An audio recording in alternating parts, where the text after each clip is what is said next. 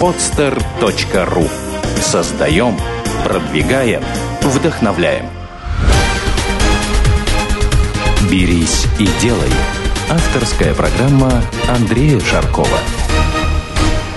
Здравствуйте. Вы слушаете новый выпуск программы «Берись и делай». Меня зовут Андрей Шарков. И с нами сегодня в студии Владимир Букутеев, основатель нескольких компаний, о которых он сейчас расскажет. Доброе утро, Володя. Здравствуйте. Володя, какие на сегодняшний день у тебя работающие компании? У меня есть три основных направления. Э, одна компания – это компания Homework, которая занимается написанием работ для студентов. Вторая компания – компания LifeTex, которая производит продукты для электронной коммерции и бизнеса. И третья компания – это компания, которая занимается торговой закупочной деятельностью, компания сувениров. Мы продаем сувенирную продукцию в нашем городе. Смотри, уже три направления, и, насколько я знаю, они очень успешно работают. Но с чего все начиналось? Когда ты начал бизнес? Сколько тебе было лет? Сейчас ведь тебе 28, правильно? Верно. Э, когда ты начал и вообще, что тебе в голову ударило, что ты задумался об этом? Слушай, ну, э, я, наверное, расскажу базовые вещи, которые случились в моей жизни, которые повлияли на то, что я стал заниматься бизнесом и на то, что Сегодня я имею то, что я имею. И, наверное, самая первая ситуация началась, когда мне было 11, по-моему, лет. Я, как и положено всем э, юным возрастом, школьного возраста, ребятам, ездил э, к своей бабушке в Таганрог, это юг страны, рядом с Ростовом, и все лето проводил там. И вот в одной из, в одной из поездок э, мой товарищ, двор, дворовый товарищ, предложил мне вместе с ним Э, помогать его родителям и продавать э, фрукты и овощи на рынке. Они тогда занимались э, закупкой у колхозов фруктов ежедневно, и потом у них были некоторые точки по рынкам, и они продавали эти фрукты. Соответственно, мы с товарищем э, так и начали эту деятельность. То есть они нам давали на реализацию эти фрукты, там несколько ящиков, там вишню, э, черешня, абрикосы и так далее. И э, мы стояли с ним и продавали, кричали там. Тогда я, кстати говоря, познал первые тонкости спекуляций, потому что э, каждая гиря, которая как бы ставишь на весы, да, угу. она всегда имеет алюминиевый сплав внутри. Так. И гиря, которая весит на самом деле килограмм, она весит на самом деле не килограмм. Обычно она весит там 950 грамм, 900 грамм, потому что внутри есть такой алюминиевый сплав.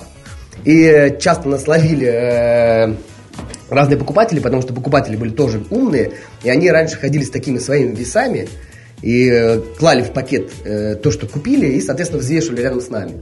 Ну и периодически нас ловили, ну, там ничего страшного в этом не было, тем не менее, это был первый мой коммерческий опыт. Причем я могу сказать, что э, я помню, что мы реально нормально зарабатывали для тех, для тех лет, потому что каждый день я ходил в компьютерные клубы, каждый день мы ели какие-то шоколадки, сладости. И мне это очень нравилось, на самом деле. И тогда я понял как бы ценность денег и понял, что деньги можно зарабатывать и, соответственно, можно их тратить.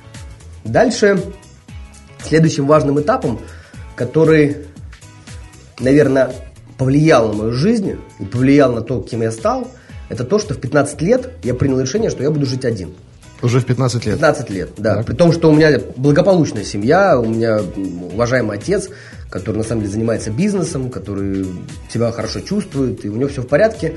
Э, но тем не менее, мне хотелось жить одному почему-то, я не знаю почему, и я к нему пришел и говорю, я хочу жить один. Он мне сказал, ты можешь идти жить один, но никаких супер привилегий у тебя не будет. Никаких там глобальных дотаций там или э, каких-то больших денег, давайте я тебе не буду. Он мне снял комнату в коммуналке и дал какой-то определенный финансовый лимит, который, конечно же, у меня тратился там в первые же дни, потому что я в, тот, в то время не мог еще грамотно расходовать свои денежные средства и управлять своими финансами, да, и поэтому так получалось, что первые 3-4 дня как бы, моего месяца, когда я получал деньги, да, угу. я там все тратил, какие-то кафе, Макдональдсы, туда-сюда, вот. А потом у меня начинался, начинался реальные проблемы. Приходилось питаться дошираком.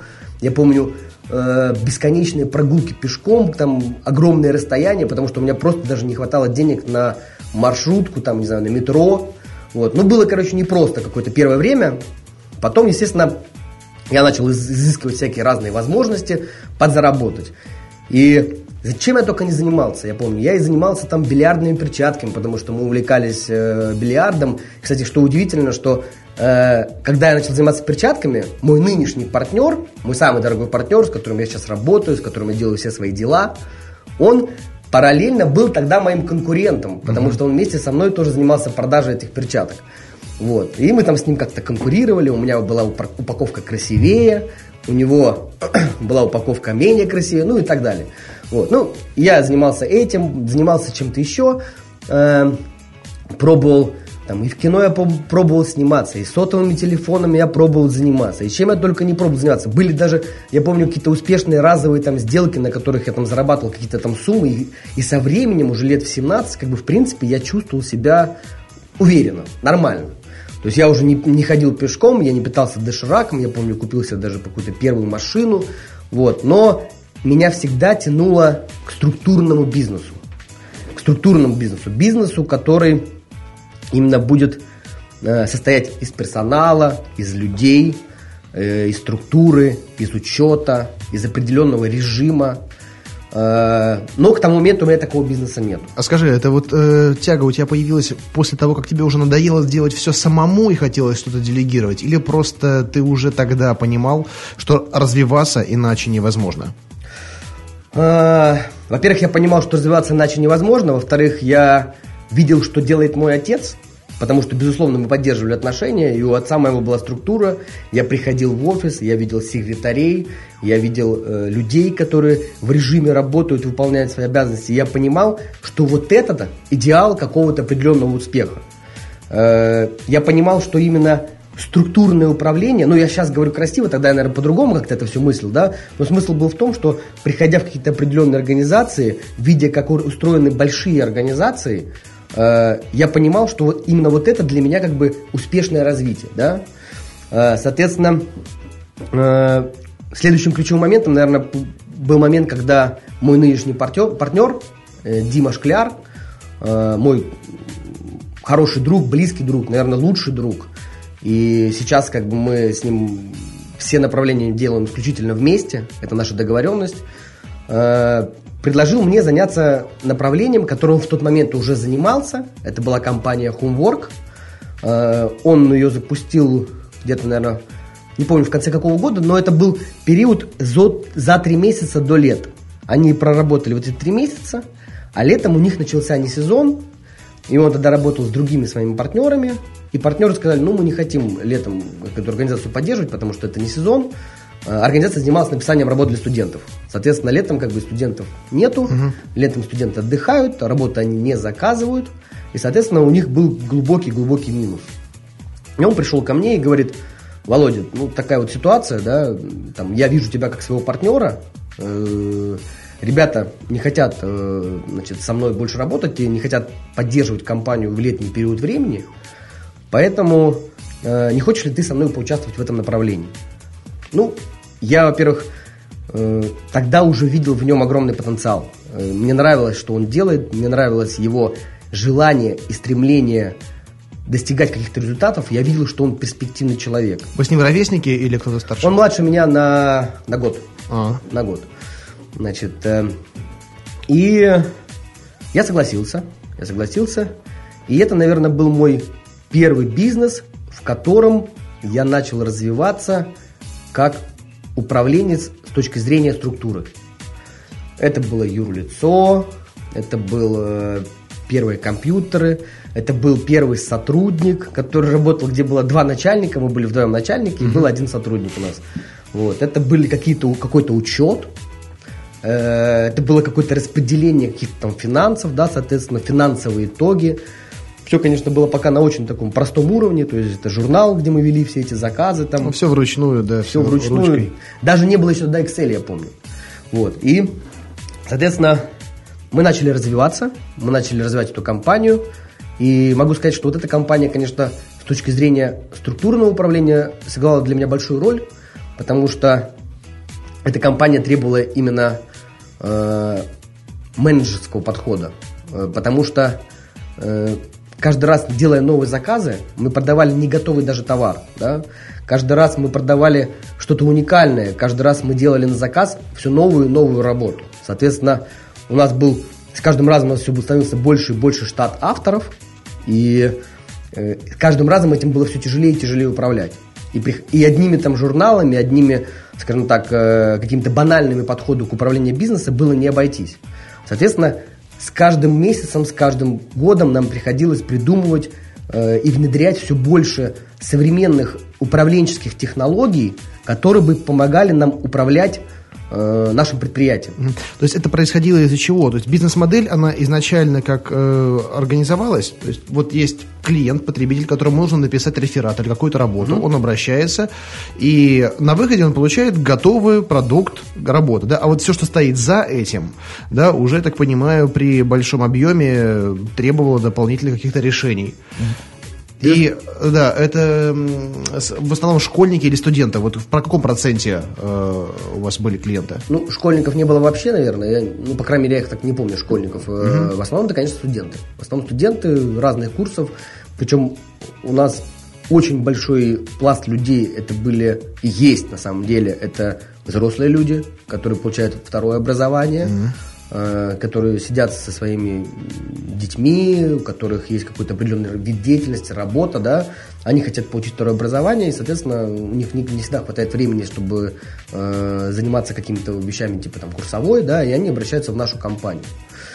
Э, соответственно, почему нам необходимо было э, структурное управление и постоянно придумать какие-то ходы, потому что как раз-таки, вот как ты сказал, от точки заказа до точки получения работа проходит колоссальное большое количество этапов. Потому что, еще раз отмечу, научный труд, да, это там, не знаю, не телефон даже, который ты понимаешь, вот, вот мы там 100 телефонов этих купили, вот одинаковых этих 100 телефонов мы должны продать, да, это каждый раз новая работа, каждый раз новые требования, это каждый раз э, новые условия, новые люди, новый преподаватель, который принимает эту работу, потому что сегодня преподаватель один, завтра преподаватель другой, и, соответственно, Э, здесь очень важна каждая деталь, очень важна передача информации э, и правильной информации, и донесение этой информации на каждом этапе, потому что работа проходит несколько этапов. И, конечно, если не использовать разные инструменты, такие как там программы, информационные системы для управления, скажем так, этими данными, то на каждом этапе эта информация теряется. И если даже какой-то хоть гаечка от этой информации потеряется, на каком-то этапе. Соответственно, дойдет уже неправильная информация. Как только дойдет неправильная информация, будет неправильно сделана работа, и уже клиент будет недоволен. Вот, соответственно, э, первые два года мы занимались только этим. Мы управляли этой компанией, э, мы развивали эту компанию, и очень быстро эта компания обрела э, лидирующие позиции на российском рынке. Э, насколько я помню, мы уже в первый год, а может быть во второй год, я так точно уже не помню, уже открыли несколько представительств в разных городах. И э, каждый раз э, мы пытались сделать эту компанию лучше, внедряя все больше и больше каких-то технологий, которые бы помогали нам этим проектом управлять. То есть, смотри, получается, внедрение сначала шло от потребности, а потом на перспективу, или изначально на перспективу? Слушай, я думаю, что на самом деле э, в любом бизнесе есть как раз-таки, как ты правильно сказал, два направления, да? Где-то ты предупреждаешь какие-то ситуации и действуешь на перспективу, допустим, понимаешь, что вот сейчас ты сделаешь это, а дальше через какое-то время у тебя это отразится, да, и это поможет тебе. А есть вещи, которые вот сейчас произошли, например, какие-то проблемы, которые прошли сегодня, да, ты садишься, встречаешься, проводишь какое-то совещание, понимаешь, что да, есть такая проблема, нужно ее решить, как мы ее будем решать. Вот у меня сейчас такая ситуация, когда у меня вообще полный бардак с отгрузками в магазин в розницу, да, потому что я вышел в, рознич, в розничные сети, и я вообще не знаю, как, и менеджеры мои тоже никогда этим не занимались, там, учитывать, кому отгрузили, сколько, кто проплатил, кто должен и так далее. И все, я сейчас нанимаю экстренно, там, консультантов по 1С, там, устанавливаю дополнительные продукты, новые CRM решения. То что все, я понимаю, мне по-другому никак. Журнальчиком уже не справляешься, Excel уже недостаточно, уже нужно что-то другое, да. Но и уже понимая, как бы, динамику развития, я понимаю, что даже то, что мне нужно сейчас, мне этого будет мало завтра. И поэтому сейчас я уже заранее покупаю решения, которые, ну, более чем удовлетворяют мои потребности и которые потребуются мне завтра. Ну, ты действуешь вообще в логичном направлении. Я как раз-таки в нашей компании занимал такую же позицию, потому что э, я всегда был сторонником именно технологического подхода. Я был сторонником автоматизировать процессы. Я был сторонником внедрять какие-то программы, CRM, как ты говоришь, и внедрять сайты, и внедрять все современное, что есть на сегодняшний день на рынке, которое помогает и управлять продажами, и управлять э, и увеличивать продажи, и э, делать твою компанию более прозрачной, более легкой для управления. И это была всегда моя задача. Она так моей задачей осталась.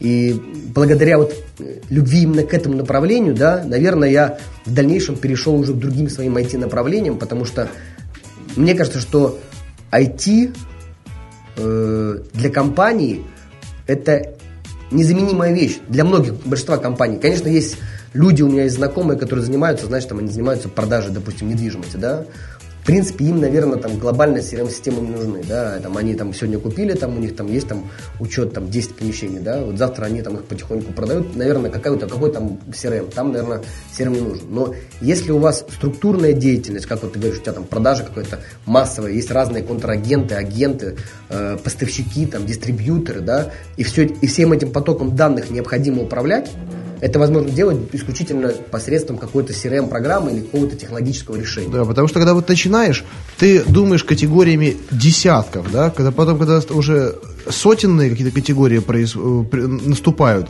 думаешь, ну ладно, сейчас мы поднатужимся, просто увеличим то, что есть, да, но вот сейчас я понимаю, что нужно строить такую систему э, и заранее закладывать возможность, то есть если у тебя помножится на тысячу сейчас вот поступающий поток данных, чтобы система справилась. Притом э, тем же количеством людей, которые есть сейчас, или там, ну, с небольшим плюсом. Согласен, то полностью. На самом деле, если мы, э, если хочешь, мы можем раскрыть чуть-чуть эту тему, потому что на самом деле тема выбору решения, который ты будешь использовать для своего бизнеса, это очень актуальный вопрос. И многие люди, которые только начинают заниматься бизнесом, они очень обжигаются на этом вопросе, потому что потребность, как ты говоришь, они видят, да, но они могут сделать неправильные шаги потому, какую систему для себя выберут, да, потому что есть несколько шагов и несколько вариантов по тому, как ты можешь пойти, да. Ты можешь, допустим, взять, если у тебя торговая закупочная деятельность, ты можешь взять, допустим, 1С, э, да, и адаптировать данную систему под себя. Есть компании, которые адаптируют программы, э, есть отдельные программисты, э, это нормальное решение, да, в принципе, но не для всех видов деятельности подойдет 1С, да. И, э, например, допустим, если человек делает интернет-магазин, э, то у него встает дилемма.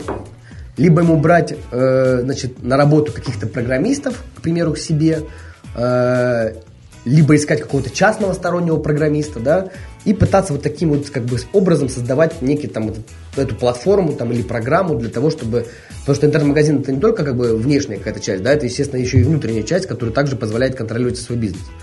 Так вот, э, мне кажется, что очень важно, очень важно изначально сделать правильный шаг, потому что если вы начнете писать программу своим каким-то программистом или, допустим, сторонним частным программистом, вы будете писать с ним ее полгода, год, полтора года, да, то готовьтесь к тому, что этот программист когда-то куда-то денется.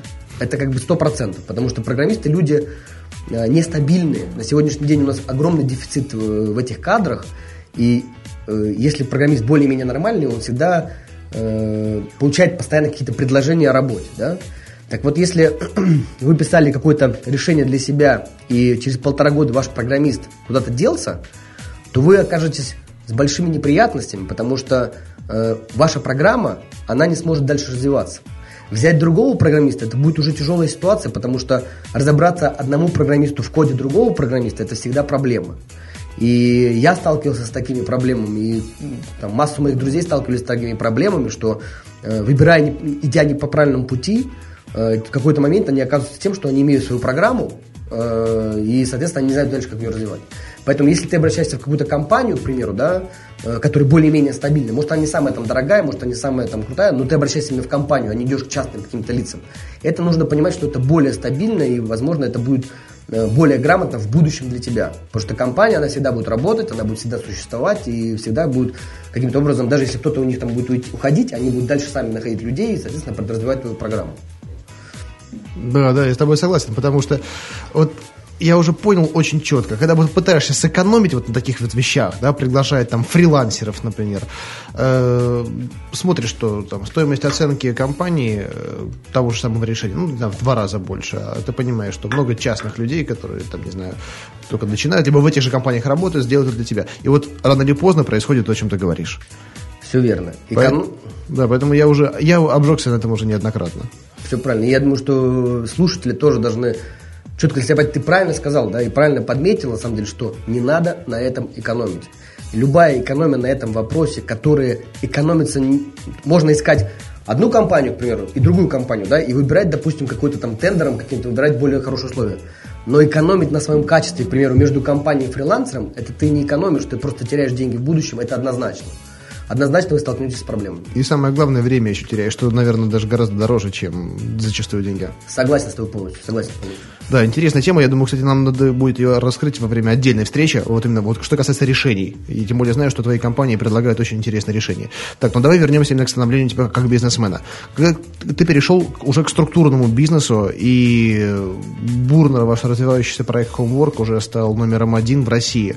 Э, продажи в основном как что, через интернет или э, это были реальные офисы, куда люди приходили? Ну, такой офлайновый бизнес. Э, безусловно, э, это было, сколько, это было 8 лет назад или 7 лет назад, когда мы стали как раз-таки лидером в России. А, и тогда интернет-торговля была еще не очень развита, и в основном люди к нам приходили в офис. На самом деле, до сих пор люди в основном приходят в офис, потому что в России на сегодняшний день интернет-торговля до сих пор сильно не развита.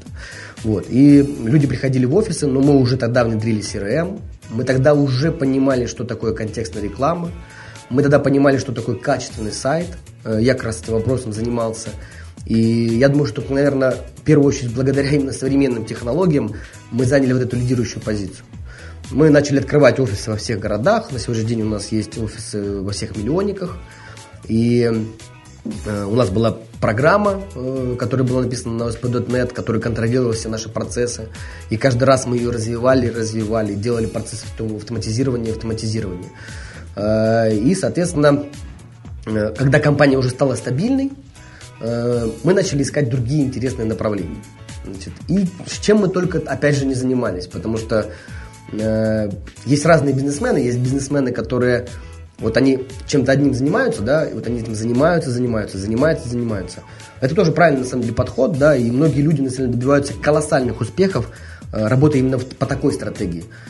Мы же люди, которые все время пробуем то все пятое, десятое, да, много попадаем, много теряем, но что-то у нас как бы остается. А тем более, когда есть уже такой действующий проект, который является донором для новых, и иногда кажется, что, ну, так будет всегда, мы можем позволить себе проэкспериментировать. Скажем так, курочка у нас уже есть, которая несет яйца, и в ближайшее время она не собирает загибаться. Да. И Соответственно, как я говорил, что у нас были много разных направлений, мы покупали недвижимость в Дубае, я помню, перед самым кризисом попали полностью. Э, мы пробовали заниматься сельским хозяйством, мы делали под Ростовом там небольшой такой мини-заводик, который должен был перерабатывать сою, делая из этого какой-то продукт, который потом использовали для кормления э, скота. Э, значит, тоже у нас не получилось, потому что начался кризис, нужны были тогда большие деньги на товар, и мы, соответственно, приняли решение, что мы дальше направлением заниматься не будем. А, кстати, партнерами наши, нашими были ребята, которые как раз-таки создали контакт. Mm. Да, они были нашими так, соинвесторами, скажем так. Значит, э, э, потом также мы покупали, я помню, был бум покупок э, помещений у фонда имущества. Кстати говоря, на этом мы неплохо, я помню, тогда заработали. Э, мы покупали помещения на фонде имущества, там были всякие аукционы, откаты, там такая история. И, кстати говоря, мы занимались э, ее с Григорием Васенкевичем, он был гостем вашей программы. Да, у Гриши его выпуски очень популярны и очень много запросов к нему. Я, кстати, даже думаю, нам можно общую программу сделать как-нибудь втроем. Возможно, возможно. Кстати говоря, с ним э, у нас было много всяких разных попыток, мы до сих пор с ним сотрудничаем по некоторым вопросам. И, соответственно, мы покупали там года полтора эту недвижимость, и на этом, кстати говоря, мы нормально зарабатывали. Э, но меня всегда тянуло к интернету. Меня всегда тянуло к интернету, мне всегда нравились технологии, мне всегда воодушевляли истории успехов э, разных IT-предпринимателей, в то время уже были известны такие вещи, как Facebook, Контакт уже на самом деле обрел определенный вес, э, Одноклассники и так далее, и так далее, и так далее. И мне всегда это очень нравилось, мне казалось, что это мое, мне нравились технологии, мне нравилось обсуждать технологии на базе еще компании Homework и внедрять всякие разные дополнительные штуки, которые помогали компании работать эффективнее и быстрее. И первый наш такой проект, который был именно в сфере IT, мы как раз-таки делали его с Григорием Васенкевичем, с партнером моим Дмитрием Шкляром. Это был проект Джаспати. Э, я помню, Гриша, по-моему, даже рассказывал э, об этом проекте. Ну, так вскользь вскользь, да. Тему, да. Э, данный проект, это был настоящий подход, это был настоящий проект, это была настоящая IT-команда, это был маркетинг, это была попытка каким-то образом завоевать определенную нишу. Проект занимался самостоятельной организацией мероприятий, праздников, день рождений – и разных событий. Да? То есть идея была такова, что э, ты приходишь на наш проект, э, регистрируешься, у тебя есть, допустим, завтра день рождения или там через неделю день рождения, э, ты создаешь некую страницу своего дня рождения, и э, эта страница позволяет тебе управлять, помогать тебе управлять своим мероприятием. То есть э, ты можешь там сделать список подарков, ты можешь там сделать э, список еды, напитков, Э, ты можешь э, там, информировать гостей о каких-то изменениях, да, э, Гости могут туда прийти, посмотреть информацию о твоем мероприятии, о том дресс-коде, который у тебя будет, да, как бы создать некую IT-атмосферу для своего мероприятия, да.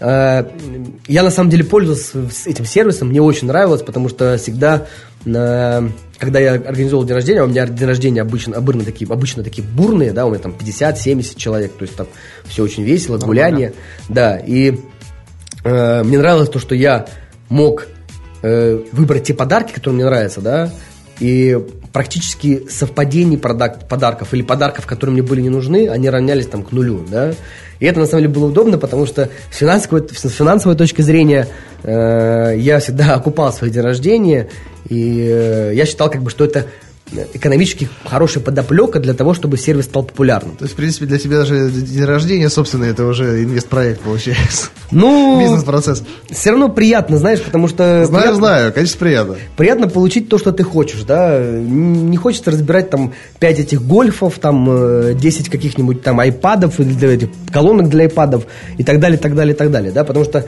не знаешь, что дальше с ними делать. У меня очень много лежит вещей, которые на самом деле повторно, как, ну, передаривать как-то, не знаю, не очень как-то, наверное, передарить подарки, вот, а продавать их тоже как-то, ну, не знаю, несерьезно, да. Ну, Кстати, ну, они... Между прочим, у тебя тема передарить подарки, тоже отдельная история. Возможно, возможно. Но э, мы потратили большие деньги на этот проект, э, мы действительно им занимались, даже сколько не то чтобы деньги, наверное, мы потратили большое количество времени и сил на этот проект, потому что мы верили в него, э, потому что были, есть примеры за рубежом успешных подобных проектов, которые там и стоят денег на сегодняшний день, и приносят денег, да, и нам казалось, что российский потребитель на сегодняшний, на сегодняшний день готов к такому плановому подходу к отдыху. Э, но, к сожалению, не готов. Оказался он не готов. Я считаю, что э, я не потерял на этом проекте, потому что я, конечно, получил колоссальный опыт. Я получил колоссальный опыт Э, в маркетинге, да, мы испробовали все способы рекламы, от блогеров до, с, э, до социальной рекламы, в социальных сетях, э, всяких интересных статей, вирусный маркетинг, вирусные ролики. У нас даже там был один из популярных, популярнейших роликов, это э, «Закопать американца». Э, не знаю, может, ты слышал, не смотрел, Нет, ну, не в Ютубе, может, потом посмотришь. Э, по, по такому запросу, если набрать «Закопать американца». Э, как-то, по-моему, да, «Закопать американца». Я так уже точно ага. не помню, но он набрал там что-то под миллион просмотров. Нормально. Э, э его делали нам компания там MyDax Vision, она, кстати, очень популярная сейчас в этом да, направлении. знаю, знаю, да. Да, они нам его делали, это была их идея, как бы, да, и мы запускали даже серию роликов с ними, которые на самом деле по конверсии потом э, были результативные, да, и, и что мы только не делали, покупали трафик, и, и во всем этом мы варились, все это мы обсуждали, все это мы анализировали, понимали, что работает, что нет, э, понимали, как, как правильно подходить к подходу разработки, э, смотреть результаты, анализировать результаты, и несмотря на то, что у нас э, в итоге все-таки не получился проект, и он э, не набрал той необходимой критической массы, э, чтобы проект стал самоокупаемый. Я после этого проекта, конечно, ну, много что осознал и получил э, колоссальный опыт, который в дальнейшем, конечно, мне помогал и помогает мне сейчас. Значит, э, сразу после проекта Драспати моментально, буквально, я уже четко понимал, что мне нравится это делать, потому что когда я обсуждал джаз-пати, я был всегда воодушевлен, воодушевлен. Мне всегда нравилось это обсуждать. Я всегда видел, что у меня есть, в принципе, идеи грамотные, я видел, что у меня есть понимание э, в этом вопросе. И э, тут же пришло, пришло предложение от моего теперь нынешнего другого партнера Павла о том, чтобы э, заняться проектом, тогда еще только начинающим, который начинался в России, проектом онлайн-консультаций. Значит, э, он предложил сделать сервис, который бы устанавливался на сайт, и который бы э, отслеживал твоих посетителей сайта и позволял, имел, давал возможность тебе с ними связаться. Путем того, что ты писал, как бы видел этого посетителя, писал ему сообщение, и ему выскакивало окно чата, в котором было там «Здравствуйте, давайте я вас проконсультирую по тому или иному вопросу». Значит, э, да, да, то, то есть, по сути, ну, просто э, кто из наших слушателей не до конца понимает, что такое онлайн-консультант, я в двух словах проще это объясню. То есть, когда вот чем отличается онлайн э, там, ресурс да, от офлайна? В офлайн магазин в офис к вам пришел человек, вы его видите, можете к нему подойти, да, или он может к вам подойти. В интернете э, раньше человек мог подойти к вам сам, написав письмо, да, но используя эту технологию, вы видите, кто у вас сидит на сайте, и вы можете обратиться к нему самостоятельно, от, прямо через сайт, от имени компании, от имени конкретного менеджера. То есть такой, ну, то же самое, что вот к вам в офис зашел человек, и вы можете там направить его в нужный отдел и обратиться обратиться к нему самое главное по собственной инициативе, а не ждать, пока он наберется решимости у вас спросить. Потому что людям элементарно просто тупо лень писать письма. И вот эта штука, мне кажется, она еще более упрощает вот фидбэк и обратную связь. Да, Андрей, спасибо. Ты совершенно правильно дополнил мое объяснение. А, соответственно, что я сделал? Я попробовал в первую очередь, конечно же, данный сервис конкурентов, которые на, на тот день существовали. Это компания, в частности, Marva. Э, я попробовал ее на своем сайте компании Homework. Э, и я понял, что это работает. Э, действительно, люди стали мне писать. Действительно, какой-то определенный пласт клиентов я стал обрабатывать посредством данного сервиса. Я частично разгрузил, разгрузил свой колл-центр – и мне идея понравилась, да, и я понимал, что как бы в ней есть какая-то определенная перспектива, и начал обсуждать как бы даль, дальнейшее действие непосредственно уже с, там, с Павлом и Димой. И э, через два месяца или через месяц даже, я помню, мы приняли решение, что мы будем этим заниматься, мы готовы инвестировать в это деньги.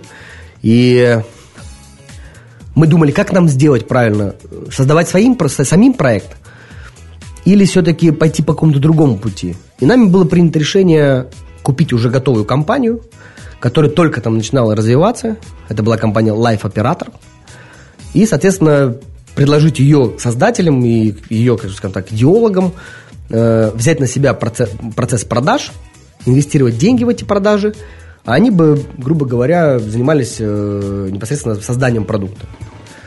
Не знаю, было правильное решение или нет, э, это покажет время, потому что мы съели огромную большую собаку на этом решении, потому что те партнеры, которых мы выбрали, э, оказались, мягко говоря, далеко не те, теми людьми, с которыми стоит работать. И я на самом деле э, попозже скажу, как бы и буду говорить, как бы, когда я буду говорить советы, которые я считаю, как бы стоит сказать, я буду говорить о выборе партнеров, потому что это очень важный момент. И я не буду рассказывать подробности, но смысл в том, что э, они крайне плохо выполняли свою обязанность. Мы, э, компания, когда мы пришли, чтобы понимать, имела оборот 50 тысяч рублей в месяц, да, через э, месяцев 4 или 5 после нашего входа в эту компанию обороты выросли, если не ошибаюсь, раз в 20. Э, значит, к нам значит, уже стали приходить большие клиенты, такие как «Закажи-24» стали нашими клиентами, разные другие клиенты э, крупные. То есть мы начали оживлять проект. Он начал, он начал развиваться, он начал дышать, э, он начал как-то крутиться, у него стал образовываться какой-то штат. То есть проект начал э, идти в правильном направлении. А сколько оставили процентов э, разработчикам первоначальным? Да, мы поделили 50 на 50. Да, значит, э, инвестировали мы в компанию тогда, если не ошибаюсь, около 4 миллионов рублей. Э, эти деньги должны были пойти частично на разработку. Слушай, ну очень неплохо для компании с оборотом в 50 тысяч.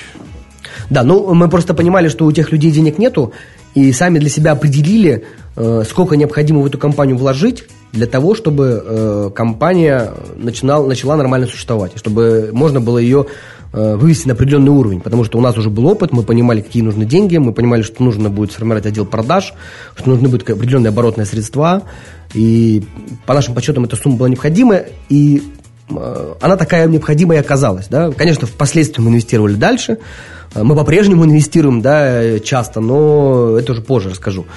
Значит, э, и потом у нас, конечно, началась э, тягомотина ну, где-то на полтора года, потому что наши партнеры были крайне непорядочные, э, они не выполняли своих обязательств, их компетенция техническая была на очень слабом уровне, и пришли к тому, что весь проект, который мы купили, нам пришлось переделать заново. И нам пришлось э, сформировать команду, нам пришлось в перспективе э, дальше выкупить у них все их доли. Теперь мы в проекте одни. Э, и, конечно, мы потеряли на это много времени. Но, тем не менее, мы пришли через дебри, через какие-то сложности, через взаимоотношения с партнерами, через трудности технические. Мы пришли к тому, что все-таки мы смогли сделать э, что-то достойное, тем, то, что, чем мы сейчас гордимся на самом деле. Э, после переделки продукта компания стала называться не LifePirator, а LifeTex. Э, рембрендинг произошло в связи с тем, что э, в какой-то момент мы поняли, что заниматься одним направлением именно этим сервисом мы не готовы, потому что есть определенный лимит у этого рынка, и нас лимит этот не устраивает. И сейчас, на сегодняшний день, наша концепция такова, что мы делаем именно продукты и решения для электронной коммерции. Э, мы стремимся к тому, чтобы компания, которая пришла к нам, да, она получила комплекс услуг, который бы закрывала разные потребности в той или иной сфере, именно связанной э, там, с продвижением своего продукта, с рекламой своего продукта, с управлением своим продуктом. Э, наш якорный проект, конечно же, является именно системой онлайн-консультаций на, сегодня, на сегодняшний день. Э, данный сервис получил название Chat and Calls. Э, почему Chat and Calls? Потому что мы также сейчас доделываем, мы уже доделали на самом деле сервис не только онлайн-консультации с точки зрения посредством чата, да, мы сделали протокол, который, по которому будет идти голос. И теперь клиент, который приходит в нашу компанию, может установить не только себе виджет, с помощью которого он может общаться э, посредством чата, он может установить виджет, с помощью которого он сможет общаться посредством голоса. Подожди, э, не понял. Это в смысле установить? Э, нужно дополнительная инсталляция какого-то софта, который должен скачиваться пользователем или как? Значит, э, как вообще устроена система? Значит, э, для того, чтобы использовать нашей системой, необходимо сделать, наверное, четыре простых шага. Э, первое, что необходимо сделать, это, конечно, зарегистрироваться. Второе, необходимо установить код э, на свой сайт, наш код. Э, если у вас есть хоть минимальные какие-то знания в, программировании, ну, минимальные совершенно, да, или просто вы опытный пользователь, в принципе, можете это сделать самостоятельно, либо отправить вашему системному администратору. Значит, после установки кода э, больше вам делать ничего не нужно, вам нужно скачать программу, которая устанавливается на ваш компьютер, и, соответственно, э, э, произвести настройку определенную, и все, вы готовы к работе. Да, ну ты имеешь ты говоришь про оператора, то есть про продавца, грубо говоря, Верно. конечному клиенту. Я вот это спрашивал. Да, а, а конечному клиенту, который зашел на сайт, где установлена эта система, ничего устанавливать не надо. Конечно, нет. Конечно. Подожди, то есть и голос он получает через обычный браузер? Да, голос получает через обычный браузер, через флеш-технологию. Ем, ему устанавливать ничего не нужно не для того, чтобы общаться ни по телефону, ни по голосовой связи, да, ни для того, чтобы э, общаться через чат. Э, это в этом отличается наша технология от э, существующих, потому что многие используют для своего сайта сейчас Skype, CQ, мессенджеры, там, и Проблема не в том, что если я прихожу на этот сайт и хочу и воспользоваться интернет-каналом связи для связи с компанией, да, я обязательно должен иметь то или иное приложение у себя на компьютере. И, конечно, э, я могу быть пользователем скайпа, но не быть пользователем ICQ. Я могу быть пользователем ICQ, но не быть пользователем скайпа. И э, скайп ICQ не обладает теми возможностями, которые э, непосредственно дает наш сервис, потому что одна из таких, наверное, возможностей очень много, да, но одна из таких возможностей, которые стоит назвать, это в первую очередь, конечно, автоматическая обработка клиентов, потому что, то есть как это происходит, э, допустим, ты зашел на наш сайт, там, мой сайт, допустим, называется, занимается продажей сотовых телефонов. Э, ты вел в Яндексе купить телефон Nokia. Э, у тебя вышел какой-то результат поиска или контекстная реклама, ты перешел, соответственно, с Яндекса на, на сайт уже непосредственно мой. Да? Моя, моя система, мой сайт, на моем сайте установлен LiveText. Э, LiveText определил тебя как пользователя, который ищет телефон Nokia, э, определил твой запрос и автоматически выдал тебе сообщение, э, допустим, с предложением помочь именно в выборе конкретной модели, которую ты искал в Яндексе. И это, конечно, упрощает ситуацию, потому что если у тебя тысячу посетителей на сайте, самому все время с тысячу посетителей связываться, это трудоемкая работа и требует определенных физических ресурсов. И в данном случае система делает все за тебя. Она определяет, она определяет сообщение, которое тебе написать. И в случае, если клиент уже готов к консультации, он пишет сообщение в ответ, и непосредственно это сообщение уже попадает твоему оператору, который дальше уже общается там, с вашим своим посетителем и объясняет ему тот, тот или иную функциональность товара или там, каким-то образом объясняет ему, почему ему стоит выбрать этот товар, а не другой. Потрясающий продукт с таким функционалом я еще не видел ни одной системе, но сейчас программа не о нем. Э, какие вообще результаты деятельности ты можешь озвучить вот в рамках вот текущего проекта или вот комплекса тех проектов, которые есть на данный момент? А, ну, я могу сказать, что я не считаю на сегодняшний день результаты своими какими-то заоблачными, да, я достиг определенных результатов. В компании э, LifeTech на сегодняшний день работает 70 человек, наша клиентская база уже насчитывает более полутора тысяч компаний, и она э, постоянно растет. Э, в компании Homework работают порядка 70-80 человек тоже, и также компания постоянно развивается, растет, внедряются новые технологии, открываются новые представительства – Э, мы открываем магазины. Э, недавно мы открыли магазин на Невском проспекте, большой сувенирный, и это направление также развивается. И те результаты, которых я добился, конечно, э, я хочу добиться намного большего, да, и есть люди вокруг меня, которые добились намного большего, и даже в моем возрасте, но тем не менее это все-таки результат, и я им горжусь, и, и я знаю, куда дальше двигаться, я знаю, что мне надо дальше делать для того, чтобы увеличивать свои результаты и улучшать свои достижения. Это видение, оно перманентное или периодически у тебя возникает такое состояние комфортного равновесия да, и удовлетворения текущей ситуацией, что в нем хочется задержаться?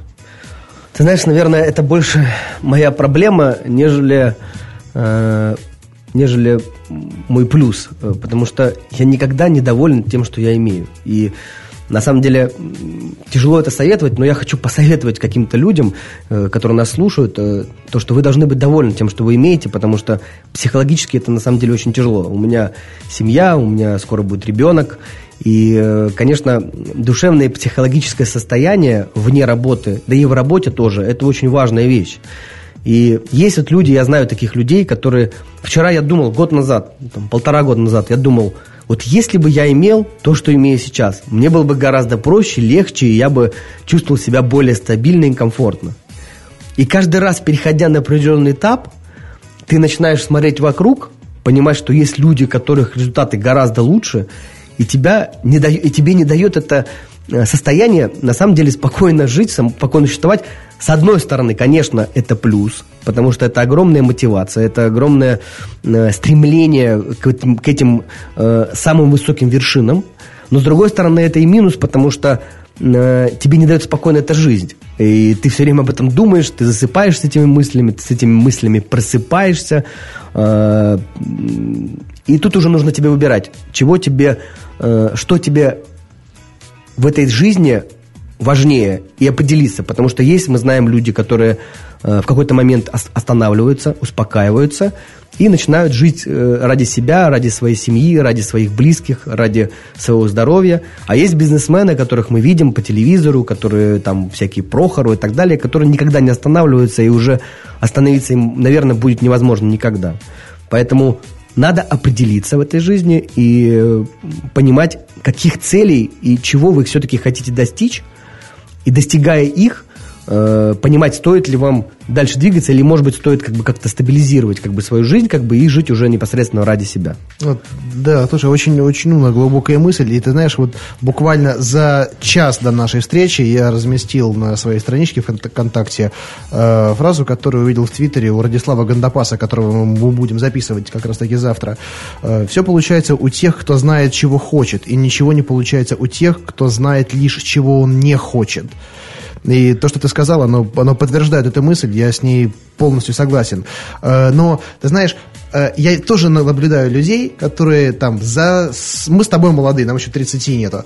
Э, но я знаю людей, которым там за 50, за 60, но они такие же, как мы. Знаешь, у меня есть подозрение, что мы будем такими же. Но на днях я познакомился с Олегом Жеребцовым, это создатель сети «Лента» в Петербурге, одна из крупнейших ритейловых сетей.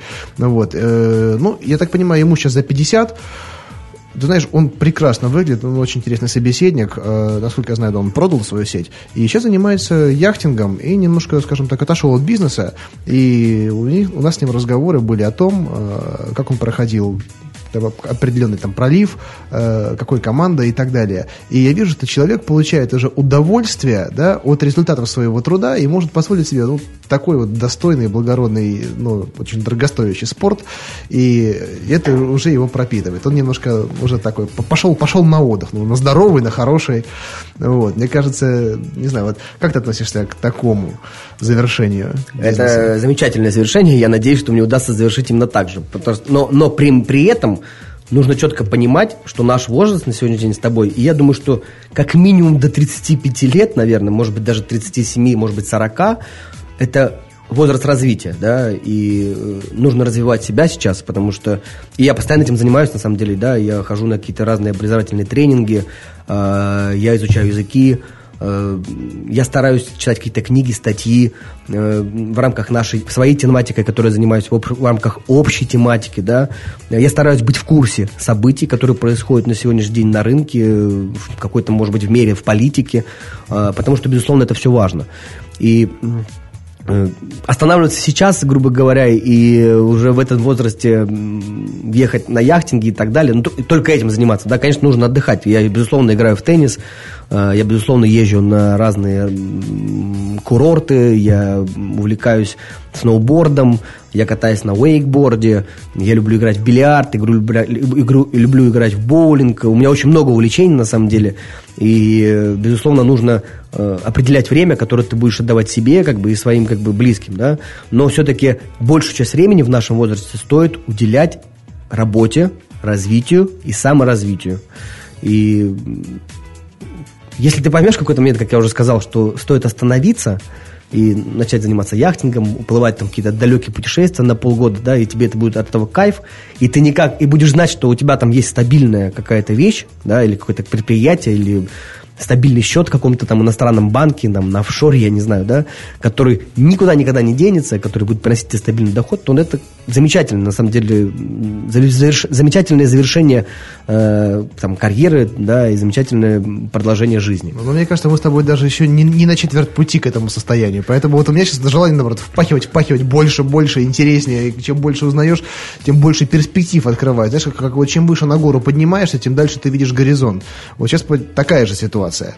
И э, вот это вот желание, оно растет просто в геометрической прогрессии. И хотя казалось, по идее, должно было быть наоборот. Вот потому что и когда я еще не занимался бизнесом, мне казалось, что вот когда у меня будет вот, вот то, то, то, то, то, я буду спокойнее, потому что оно у меня уже есть. Да, а происходит вот как ты говоришь, ты, ты растешь, и ты видишь, что вообще может быть, и этого хочется еще больше, и это желание не угасает. Вот еще очень важный момент, нас осталось буквально еще пять минут, э, и мы поговорим о тех советах, которые ты хотел бы дать, мог бы дать нашим слушателям. Э, но я хотел бы, чтобы ты начал вот с вопроса окружения, о котором ты заговорил. И я понимаю, что это очень важно. И всем людям советую окружать себя людьми, которые как минимум, просто вот как минимум должны э, быть ну, такими же яркими, как вы, потому что сейчас просто человек успешный, он обязан быть ярким.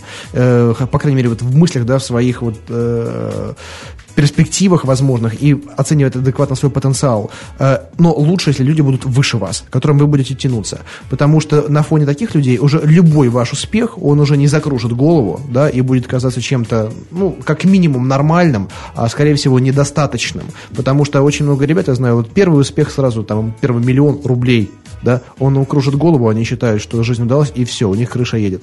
Да, это под печально наблюдать такие истории. Но когда ты вокруг людей себя, там, мультимиллионеры долларовые, ты тянешься, тянешься, тянешься и развиваешь себя. Я с тобой полностью согласен. Э, ты, в принципе, уже часть моих фраз сказал, поэтому я лишь дополню. Э, кстати говоря, ты говорил, что у тебя в будущей передаче придет э, на встречу Радислав Гандапас. Да. Я как-то был на одном его тренинге, «Пан или пропал» называется, и я тут как раз-таки подловил вот именно две важные вещи, да. Ну, во-первых, это, конечно, расширение своей картины мира, ну, это отдельная история. А также по поводу своего окружения, да, я с тобой полностью солидарен, я солидарен с ним о том, что действительно вокруг тебя должны тебя окружать люди достойные, э, успешные. Не, не надо бояться, что ну, кто-то выше тебя, да, и от этих людей ты можешь подчеркнуть. А что касается э, партнеров, то партнер это одно, наверное, из самых важных, что у тебя должно э, сформироваться на, на начале бизнеса, да. И выбор партнера – это первый твой самый главный шаг к успеху того или иного проекта. Я могу сказать одно, что если ты э, чувствуешь на первоначальных этапах, на этапах договоренности, на этапах каких-то первых там стартовых обсуждений, что человек э, не двигается в рамках твоих принципов, ты понимаешь, что его поступки там какие-то на первом этапе, да, ты понимаешь, что его мышление, да, или что его жизненная позиция, она абсолютно противоположна твоей, да, или ты чувствуешь, что вот этот человек, может быть, слишком хитрый какой-то, да, с какими-то подвохами, да, вот он может вроде как где-то где как-то обмануть. Бывают такие интуитивные чувства, да, наверняка, когда с людьми общаешься, ты понимаешь, что что-то в этом человеке не так, да, то лучше с этим человеком делать дела не надо. Несмотря на какая бы тема интересна ни была. Лучше сделай ее с кем-то другим, уйди ее сделай сам. А, но работать с людьми, которые изначально кажутся тебе неправильными, это будет большой-большой ошибкой для тебя. Потому что я с этим раз, много раз сталкивался, мои друзья с этим сталкивались, что в перспективе, когда проект начинает развиваться, когда особенно начинается какая-то дележка денег, там, да, или какие-то уже более концептуальные решения или важные стратегические решения – у вас будут конфликты, э, и партнер, качественный партнер, он может действительно тебя, если хороший, качественный партнер, он может тебя вынести вперед, да, он может дать тебе колоссальный толчок, он может принести тебе огромный результат в твоей деятельности, да, но неграмотный партнер, он может загубить всю твою деятельность, он может загубить э, потраченные годы, он может загубить потраченное время, и какой бы перспективный проект не был, если два партнера собачатся между собой в какой-то момент, э, бизнеса ждет в большом, веро, большой вероятности, что бизнес, э, бизнес ожидает крах. И это проблема, и я очень рекомендую всем э, очень грамотно подходить к этому вопросу и правильно делать выбор, с кем вам работать и с кем вам дальше существовать и проводить огромное количество времени.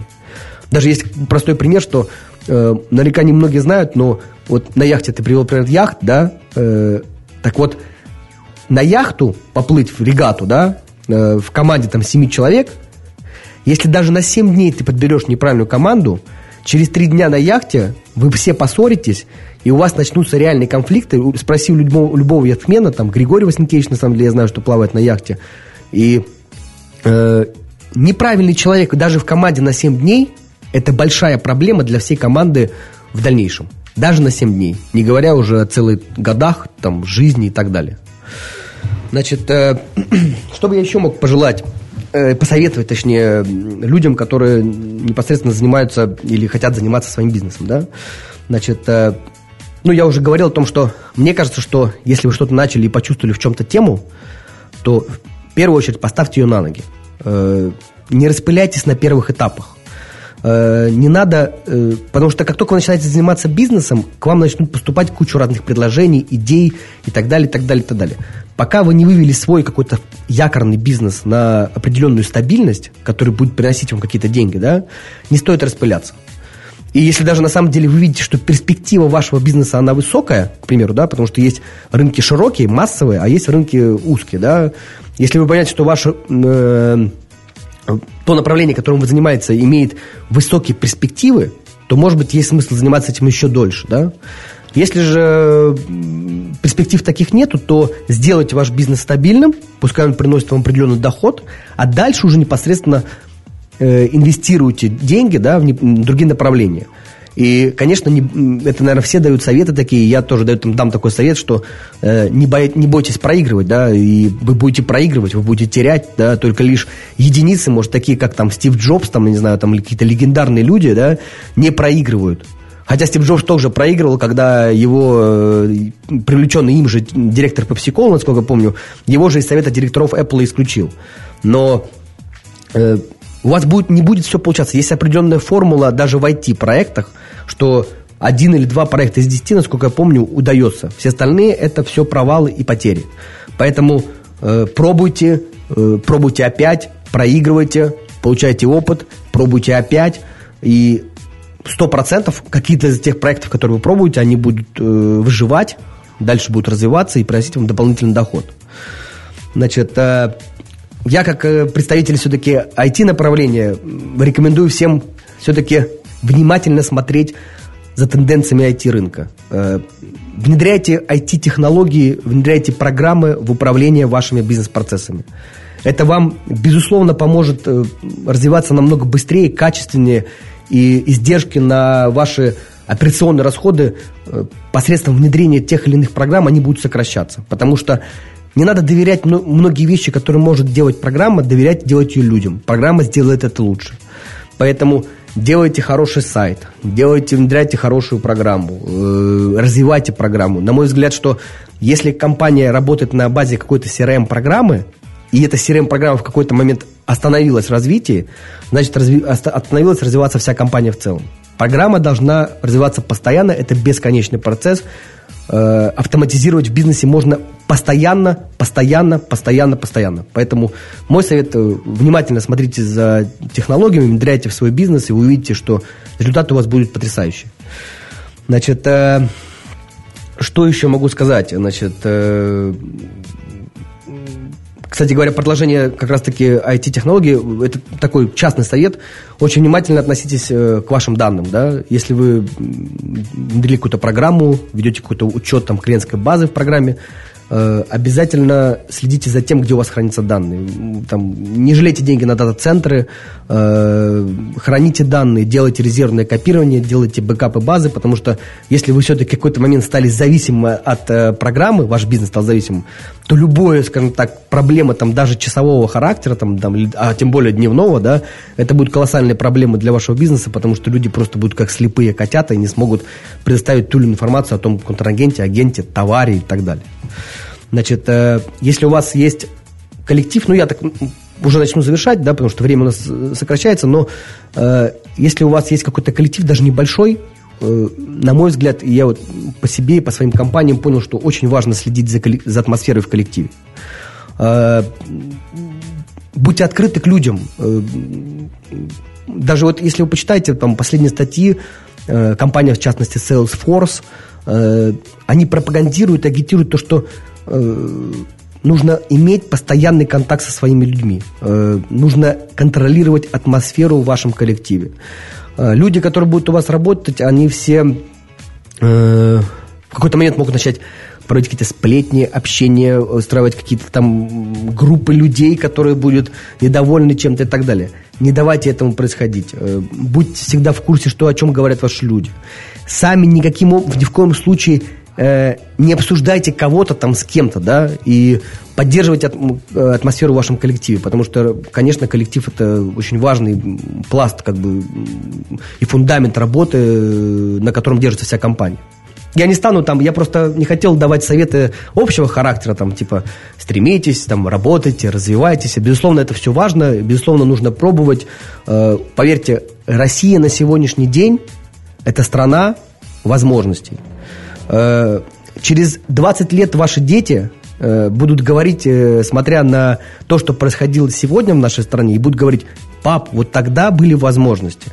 И они абсолютно правы. Так же, как мы сейчас говорим, что когда была перестройка, пап, вот тогда была возможность. Приватизация, э, возможно было за небольшие деньги государственную собственность получить и так далее. Сегодня такие же возможности. Э, сегодня рынок открыт к новым продуктам.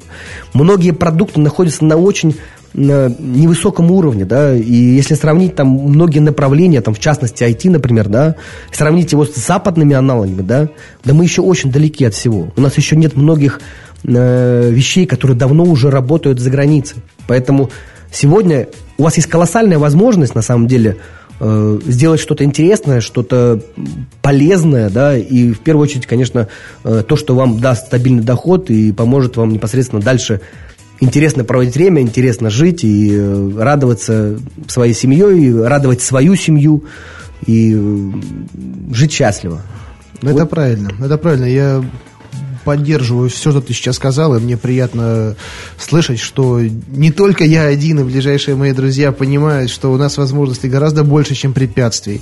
И то, что действительно вот сейчас их немерено, и через какое-то время их будет гораздо меньше. И поля непаханной работы, которые нужно осваивать. Володя, спасибо большое, что пришел. Я лично для себя при, услышал очень много интересного, надеюсь, наши слушатели тоже.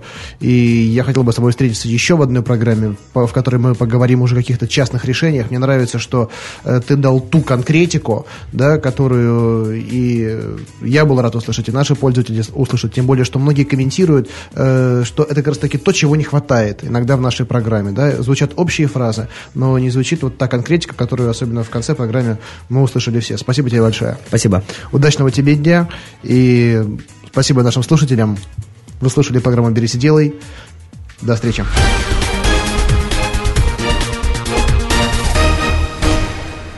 Сделано на podster.ru Скачать другие выпуски подкаста вы можете на podster.ru